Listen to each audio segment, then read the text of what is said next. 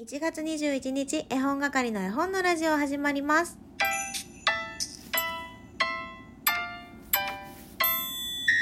おはようございます。絵本係のまこです。この番組は絵本つながる言葉、命をテーマに活動している絵本係が絵本の話をしたり、絵本じゃない話をしたりする12分間です。今日は絵本探偵のコーナーご用意してます。ぜひ最後まで楽しんでいってください。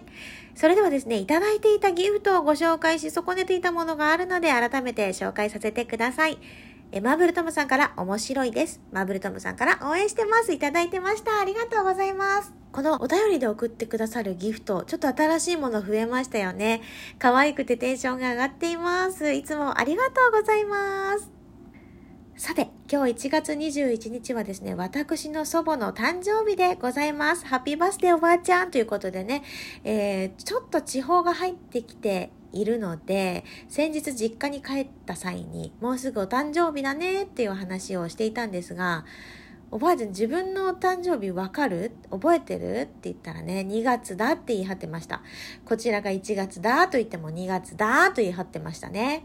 まあ、言い張ってたというほど言い張ってもないですけど、まあ、1年に2回誕生日が来るっておめでたいじゃないかと思って、そのままそっとして帰ってきましたけれども、えー、1年に2回年を取るとですね、今うちの祖母が94歳なので、3年後には100歳に行きますね。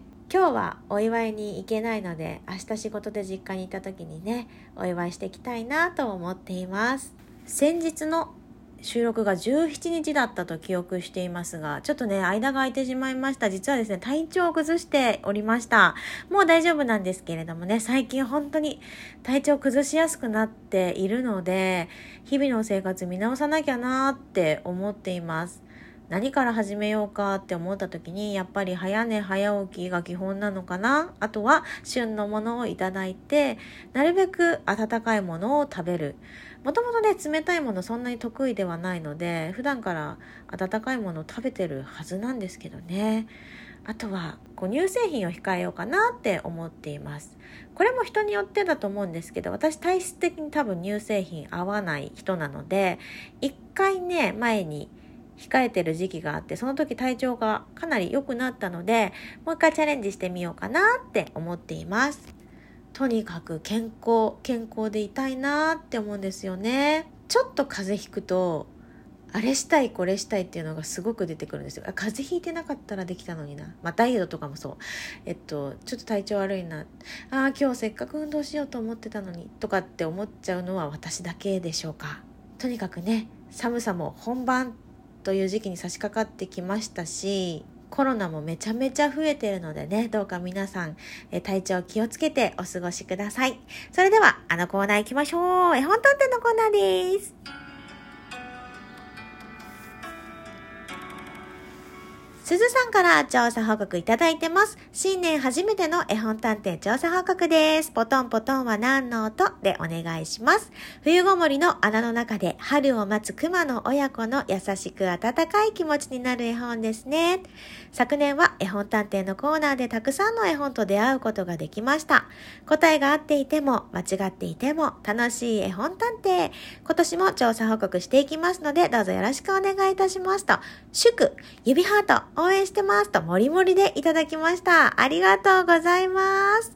えー調査依頼、一件のみでしたが、いつもすずさん本当にありがとうございます。このコーナーが継続できるように、ぜひ皆さんで盛り上げていただきたいなと思うんですが、えー今回の正解、発表しましょう。すずさん、大正解ポトンポトンは何の音？でした。福音館書店から出ております。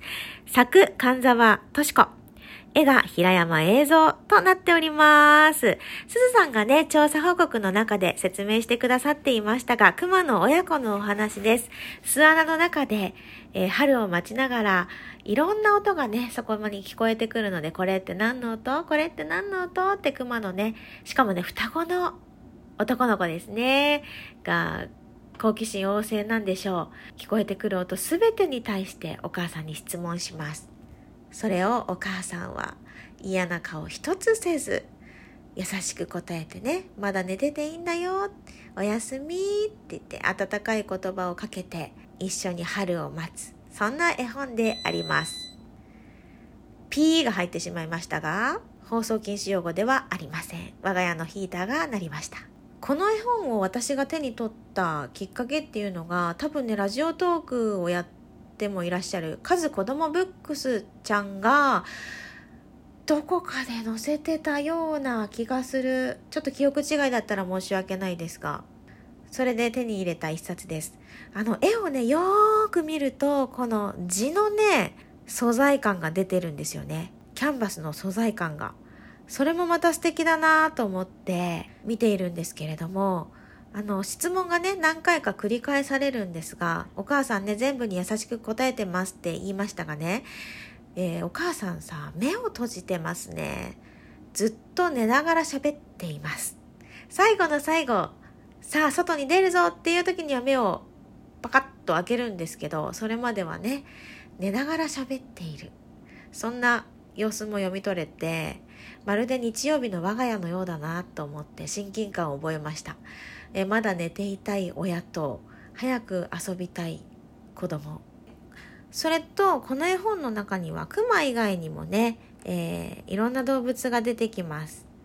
しかも絵だけで出てきますね。それぞれの冬の過ごし方、春の待ち方なんかがね、こう垣間見えて森全体で暖かい春を待っているというようなそんな一冊となっております。早く暖かくなってほしいなーなんて思う今の季節にぴったりな一冊じゃないかなって思っています。それでは本日の調査依頼お伝えしようと思います。ヒント1、同じく福音館書店から出ています。ヒント2、お散歩をする絵本です。ヒント3、私最近インスタのポストにあげました。この3つのヒントを頼りに一冊の絵本を導き出してお便りから送ってください。というわけで本日の絵本のラジオはここまでにしようと思います。延長ボタンを押さなかったのでまたピーピー言いました。すいません。生活感がね、すごく出る絵本のラジオ。これもまたいいじゃないかということでお許しいただければと思います。それではまた何日か後にお会いしましょう。皆様も暖かくしてお過ごしください。それでは絵本のラジオでした。さよなら、きょ。